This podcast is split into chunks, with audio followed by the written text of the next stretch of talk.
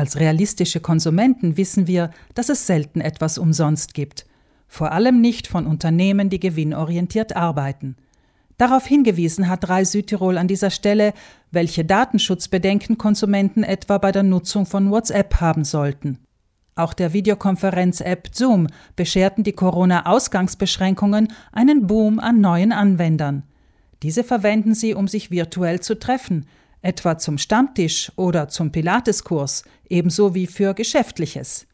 Auf 300 Millionen sind die User in diesem Monat angeschwollen, das entspricht zwei Drittel aller EU-Bürger. Doch in den Fachmedien und nicht nur dort werden Warnungen laut, dass Zoom viel zu unsicher ist. Dies bestätigt auch Jürgen Kofler vom Bozner IT-Unternehmen Converto. Die US-amerikanische Bundespolizei, das FBI, hat bereits öffentlich vor dem Phänomen der sogenannten Zoom-Bombings gewarnt. Das heißt, innerhalb eines Zoom-Meetings melden sich andere Teilnehmer an und veröffentlichen in dem Meeting verschiedene Beiträge. Zum Beispiel ist es vorgekommen, dass in einer virtuellen Schulstunde ein Teilnehmer bestimmte rechtsradikale Symbole gezeigt hatte. Andere Teilnehmer berichten von äh, Pornodarstellungen innerhalb eines Gottesdienstes.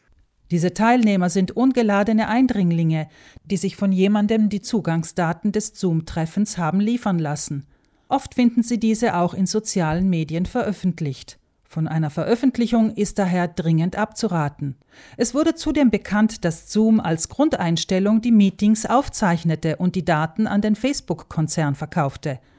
Auch verspricht Zoom eine End-zu-End-Verschlüsselung, dabei ist als das eine Ende der Zoom-Server gemeint und nicht der eigentliche Gesprächspartner. So können Zoom-Mitarbeiter möglicherweise mithören und mitschauen. Unter gewissen Umständen erhält Zoom sogar Zugriff auf die eigenen Kontakte. Dies hat der bekannte Cybersecurity-Anbieter Kaspersky herausgefunden. Datensicherheit sieht anders aus. Diese Missstände sollen zwar aktuell behoben sein, doch das Vertrauen der IT-Welt in Zoom ist dahin. Es gibt allerdings eine Reihe von guten Alternativen. Wichtig bei der Auswahl der Anwendung ist es, dass dahinter entweder ein Unternehmen steht, das die Datensicherheit generell ernst nimmt, wie etwa Microsoft oder Apple, oder dass es sich um eine Open-Source-Software handelt, die den Umgang des Programms mit den Personendaten für jeden Programmierer überprüfbar macht. IT-Fachmann Kofler und nicht nur er hat für den privaten Bereich einen klaren Favoriten, das kostenlose Jitsi Meeting. Jitsi ist freie Software und Jitsi kann man ohne Registrierung und mit sehr wenigem technischem Wissen nutzen. Man braucht dazu eigentlich einfach nur die Webseite jitsi.org öffnen und startet dort mit sehr wenigen Klicks auf einfache Weise ein neues Meeting. Die Daten, welche man da erhält, kann man dann an seine anderen Teilnehmer weitergeben und die Videokonferenz ist online. Die Südtiroler Linux User Group, die bekannte Community für freie Software, betreibt etwa in Bozen einen Server, über den Jitsi-Meetings laufen. Dabei werden die Daten, die in einer Jitsi-Videokonferenz entstehen, nirgends aufgezeichnet, denn es passiert alles online. Oder lokal am eigenen Endgerät, falls man die App installiert. Aber das ist gar nicht nötig. Weitere in den Fachmedien empfohlene Anwendungen für Videochats oder Webkonferenzen sind FaceTime von Apple ebenso wie das altbekannte Skype, das der Microsoft-Gruppe gehört. Und schließlich Signal, das allerdings nur für zwei Gesprächspartner funktioniert. Im Geschäftsbereich hat sich hingegen das kostenpflichtige Microsoft Teams durchgesetzt. Kofler erklärt warum. Erstens, die Videokonferenzlösung ist nahtlos im Unternehmensnetzwerk integriert.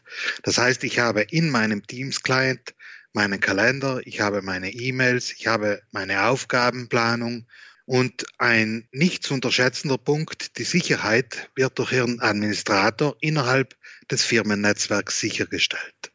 Zudem lässt sich Microsoft Teams im Homeoffice gleich weiter benutzen, als ob der Mitarbeiter an seinem Arbeitsplatz im Betrieb sitzen würde. Wohl aufgrund des Corona-bedingten virtuellen Unterrichts steht Microsoft Teams für Schulen aktuell kostenlos bereit. Wer hingegen unbedingt bei Zoom bleiben möchte, kann als Organisator des Meetings über ein paar Optionen die Videokonferenz etwas sicherer machen. So kann er den Warteraum aktivieren, aus dem er dann jeden tatsächlich geladenen Teilnehmer aktiv zum Meeting zulässt. Kofler Überhaupt sollte man besonders potenziell riskante Funktionen wie etwa die automatische Aufzeichnung, das äh, Mitschneiden und Loggen von Chats oder Dateianhängen, sollte man sich genau anschauen und genau überprüfen, ob man diese Funktionen zum aktuellen Zeitpunkt aktiv lassen möchte.